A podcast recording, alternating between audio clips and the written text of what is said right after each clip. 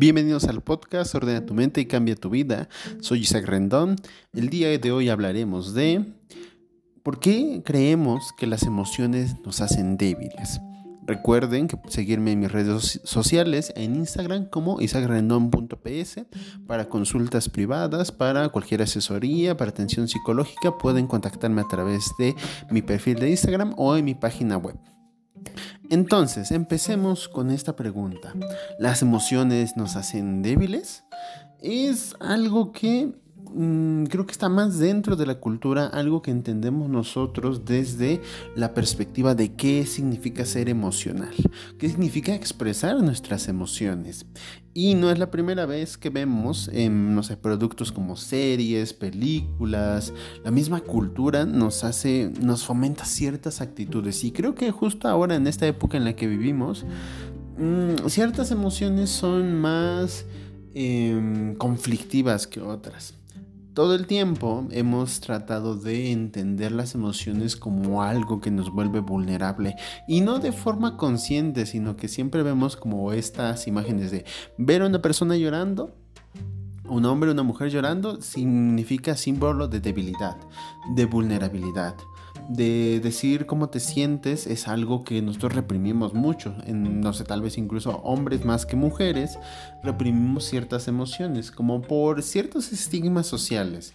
Independientemente del género, las emociones no son bien vistas como que lo que premiamos son más ciertas emociones de seriedad, de formalidad, como con intención de vernos más adultos, como si los ser adultos significara no sentir nada, de ser serio, ser siempre muy eh, seguro, fuerte, independiente, es mucho peso encima de nosotros y creo que em, hay diferencias significativas entre cómo expresar las emociones entre hombres y mujeres, pero quisiera enfocarme especialmente más allá de las, diferencias en cómo lo hacemos cada uno o en general, cómo, eh, digamos, despreciamos ciertas emociones y valoramos otras, que esto es muy significativo. No es la primera vez que escucho, y sobre todo en la consulta siempre escucho frases como, ah, es que tenemos que demostrar carácter. Y cuando les pregunto así qué significa, a veces demostrar carácter significa tener como ser muy reactivos, como de enojarse todo el tiempo, como de no dejarte, como y también de no dejarte humillar, no dejarte que te hagan ver como tonto, eh, no, no dejarte sobajar, o sea, como cosas así donde lo que la emoción que, digamos, em, la emoción que es importante es la del enojo como que alguien que se enoja muy fácilmente o alguien que tiene una cara de enojado o es muy serio, fuera alguien que tiene un carácter fuerte. Y realmente no. El carácter es algo sobre lo que tenemos que tener conciencia para posteriormente tener control. Y ser alguien emocionalmente estable no significa suprimir todas las emociones, sino que la estabilidad emocional viene de la capacidad que tenemos nosotros de manejar las emociones. Y todas, todas las emociones. Así como en la película de Intensamente tenemos cinco emociones primarias y la combinación de distintas emociones o una misma emoción tiene distintas variables o muchas formas en las que se expresa. Por ejemplo, el enojo es una emoción que sirve para expresar esa frustración, esta irritabilidad o para mostrar una barrera, para defendernos. Ahora, la tristeza. La tristeza expresa nuestro dolor emocional, como algo nos afecta, nos duele y no necesariamente físicamente, sino también emocionalmente algo nos puede lastimar. El miedo, una de las emociones que muchas veces no queremos admitir y, eso es inevitable, todos sentimos miedo, todos nos sentimos preocupados, nerviosos en algún momento. Mm, me acuerdo de un ejemplo muy claro. Eh, no hay nada creo que nos asuste más que estar ante el peligro. Y por ejemplo, los boxeadores profesionales, me acuerdo que vi una entrevista de un boxeador o era una anécdota, a un boxeador, un boxeador profesional le preguntaron que si él no tenía miedo cuando, se, cuando iba a pelear. Y él responde que sí, cada ocasión, en cada momento ha sentido miedo de pelearse con alguien. Pero eso no era lo importante, sino que era sobreponerse, de aguantarse el miedo, más bien de entenderlo y de poder superarlo. No es que no tuviera miedo, es que sí tenía miedo, pero lo canalizaba. Y en general todas las emociones son así. Una emoción no nos hace débiles por sí misma. Tener miedo nos hace débil. Tener, sentirnos tristes no nos hace débil, sino que analizar esas emociones son las que nos permite saber cómo utilizarlas. La tristeza por sí misma no es mala, es eh, algo necesario. Nos dice, nuestro cuerpo nos dice a través de las emociones que hay algo que no está ocurriendo bien o que hay algo que está ocurriendo bien y que debe entenderse. Posteriormente, la felicidad, una emoción un poco incomprendida porque todos la aspiramos a tenerla. Como si la vida nunca fuera mala en sí o como si nunca nos fuera a pasar algo malo. La felicidad es solo un instante, no es algo lo que vamos a tener permanentemente y tampoco tendría que ser algo a lo que debemos aspirar porque esa es una constante y es algo garantizado. Un día vamos a estar tristes y un día vamos a sentirnos eh, adoloridos. Pero veamos, por ejemplo, um, con personajes de la cultura general, qué cosas valoramos y cosas despreciamos. Por ejemplo, hay un personaje en un anime que se llama Evangelion, que es el protagonista, es Shinji Ikari. Y el protagonista tiene una característica muy peculiar. El protagonista siempre tuvo una vida difícil. Su mamá murió cuando él era joven, su papá lo ha despreciado toda la vida y cuando, lo, cuando se pone en contacto con él es simplemente para usarlo, o sea, literalmente para usarlo, no porque le interese como su bienestar, no porque le interese como es, y él solo ve las, los momentos y ve que siempre se siente inadecuado, el protagonista. Siempre se siente que no encaja, siempre se siente que lo desprecian, siempre se siente que lo ven algo.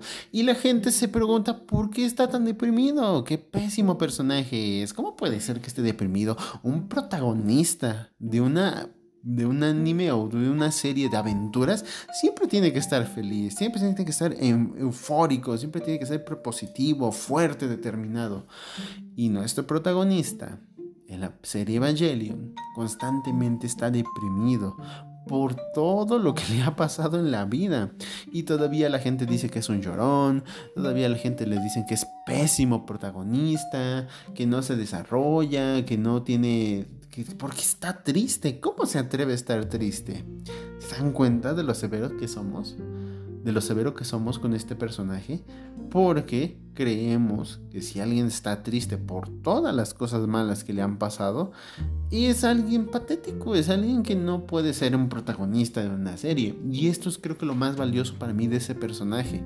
Que Shinji Ikari, a pesar de tener tantas cosas en su contra, de estar deprimido, de tener poca autoestima, de odiarse en muchos momentos, termina salvando al mundo. Y, no, y, duda muchas veces de sí mismo. Y hasta hay una broma constante que dicen que parece que al protagonista lo tienes que obligar a hacer las cosas porque si no, no las quiere hacer. Pero es que genuinamente él no se siente bien. O sea, nunca, nunca se han sentido tan tristes que se sienten incapaces de hacer cualquier cosa.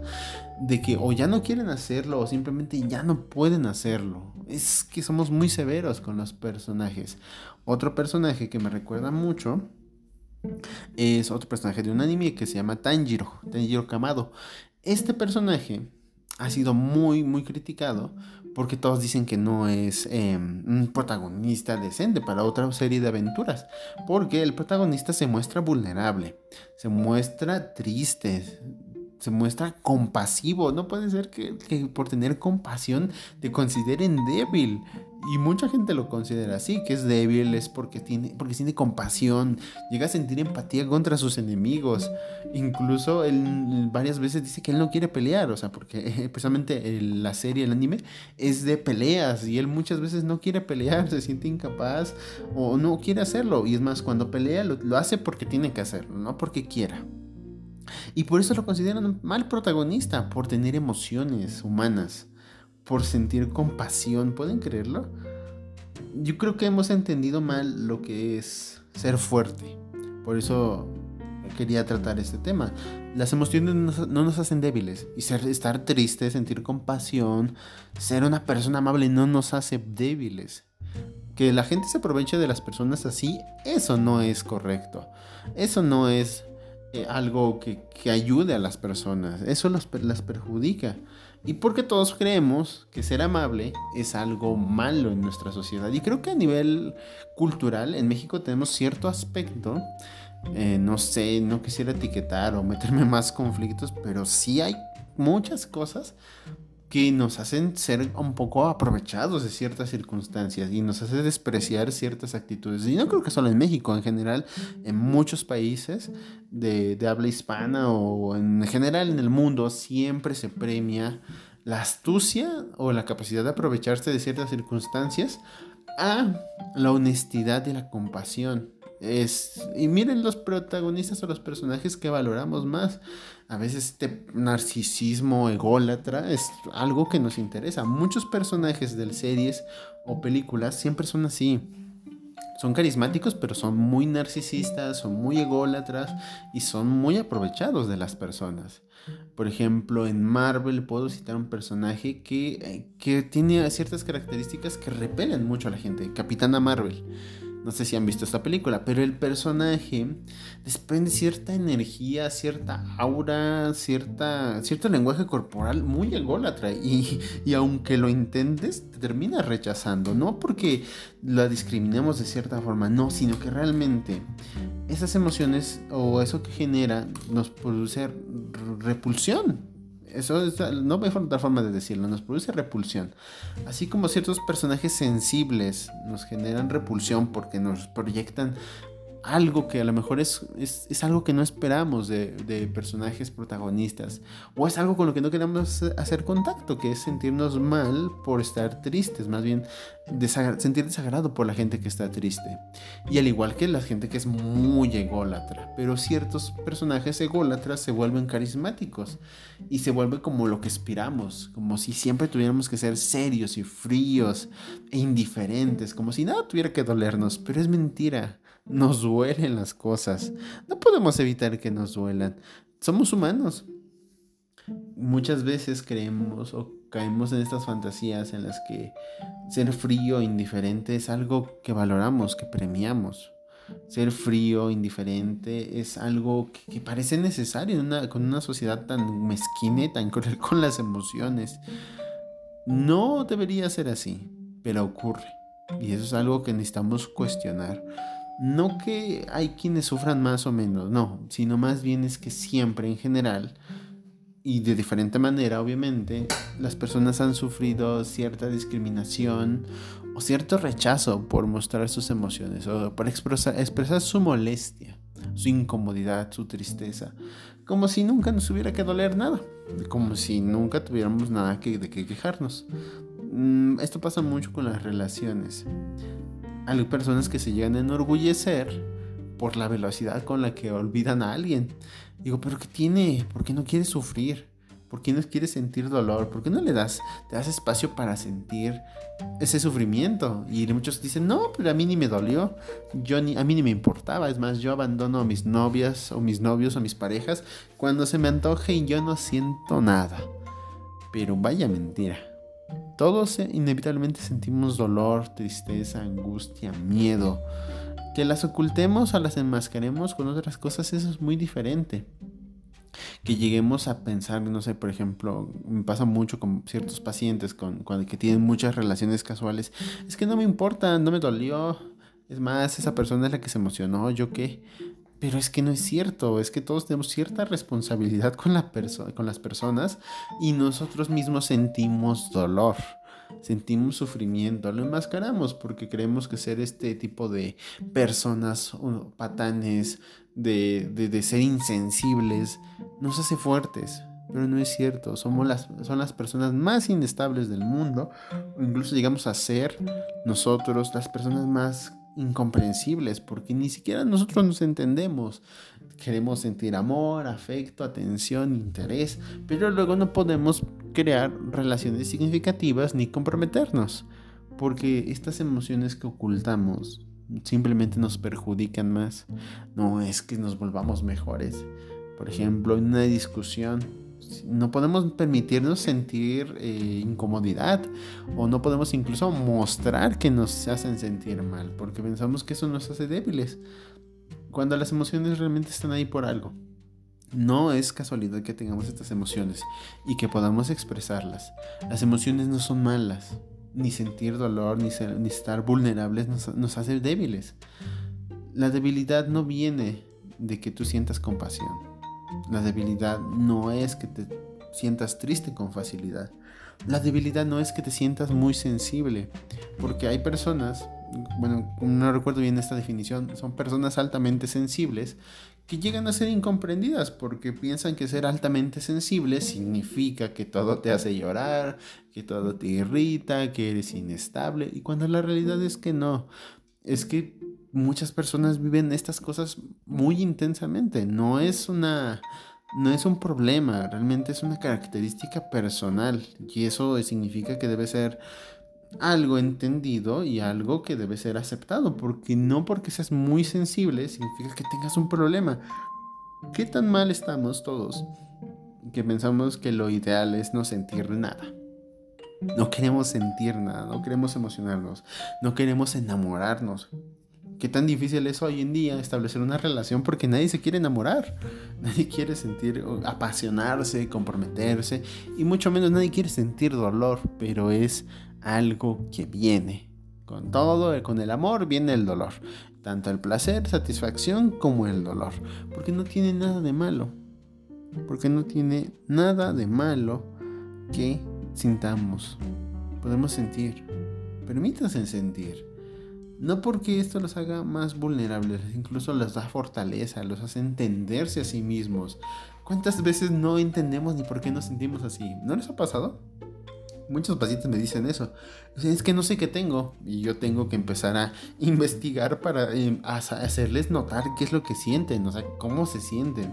Porque a ese grado llegamos de ceguera emocional, por decirlo así, que no sabemos ni qué estamos sintiendo y es nuestro cuerpo. Y somos nosotros y no sabemos qué sentimos.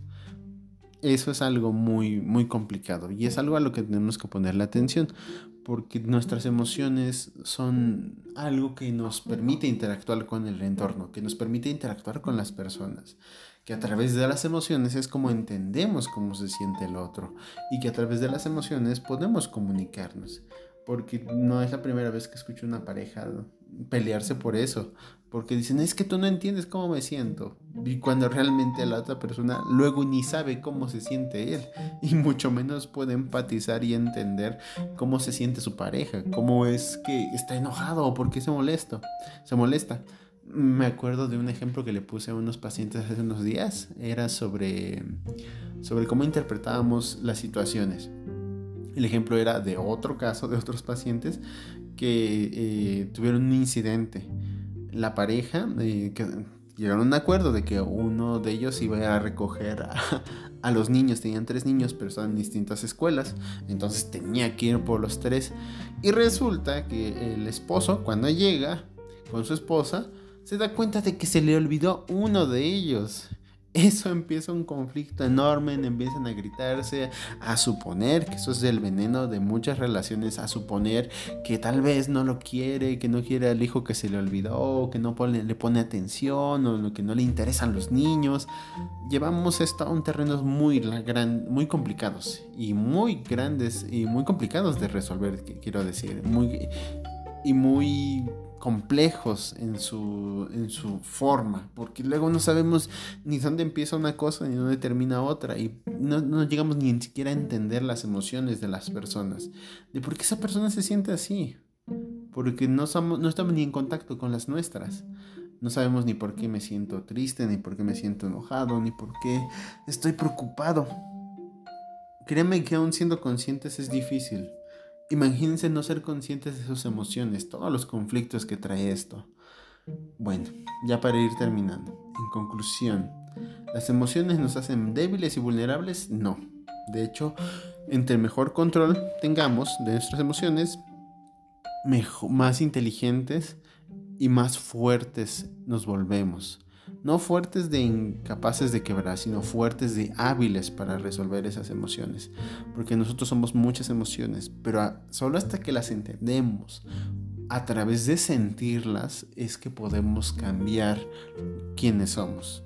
Si no, no podemos hacer grandes cambios porque siempre estarán las emociones para intervenir incluso para sabotearnos, aunque somos nosotros, simplemente no entenderlas nos causa más conflictos en realidad. ¿De acuerdo? Los invito entonces a explorar sus emociones, a entenderlas y a no juzgarse. No porque alguien llore, no porque alguien se sienta triste, no porque alguien diga que tiene miedo. Es alguien débil y vulnerable. Realmente eso puede realmente se puede ser lo que necesite, expresar sus emociones y nosotros tenemos que brindar ese acompañamiento, no resolverle el problema, simplemente acompañarlo o pedir, preguntarle qué necesita o qué podemos hacer por esa persona. ¿De acuerdo? Bueno, por ahora, por ahora sería todo. Recuerden seguirme en mis redes sociales como isaacrendon.ps. Pueden contactarme para consultas personales, atención psicológica o lo que necesiten. Ah, por ahora me despido, espero que les haya gustado este episodio, nos escuchamos en el próximo. Hasta luego.